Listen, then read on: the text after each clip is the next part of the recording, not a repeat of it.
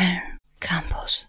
Wenn ihr alle einmal kurz innehaltet und reflektiert, worüber ihr eure Musik konsumiert, wird euch auffallen, dass es bei den meisten Streaming ist. Anbieter wie Spotify überfluten den Musikmarkt, aber hat sich die Musik eigentlich dadurch verändert? Um gut in den, um den Algorithmen von Streamingdiensten wie Spotify zu erscheinen, braucht es einen guten Widerspielwert. Um das zu erfüllen, wird das Songwriting angepasst. Wenn man sich Erfolgssongs der letzten Jahre ansieht, fällt auf, die Songdauer nimmt immer wieder ab. Head of Content von dieser, Richard Wernicke, sagt bei Arte Tracks Folgendes dazu. Das heißt zum Beispiel, die gesamte dritte Strophe fällt weg zugunsten des Refrains. Teilweise fangen Titel mit dem Refrain direkt an, um die Nutzer in dem Song zu halten. Ebenso fällt auf, dass die Masse an Releases steigt und es viel weniger Konzeptalben oder ähnliches gibt.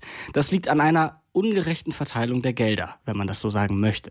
Es werden unfassbar viele Streams benötigt, da die Gelder prozentual verteilt werden und mehr Release generieren natürlich auch mehr Streams. Spotify-Chef Daniel Eck sieht das als Anreiz für KünstlerInnen. The more people are creating, the more there is for our users to discover.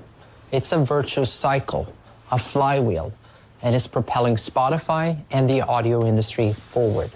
KünstlerInnen hingegen verlangen eine Verteilung, die sich am Künstler orientieren. So etwas wie ein Cent pro Stream. So würden NutzerInnen mit ihrem auch mit ihrem Geld auch die Leute unterstützen, die sie hören. Es müsste nicht versucht werden, Streams von KonsumentInnen aus anderen Interessensfeldern zu generieren.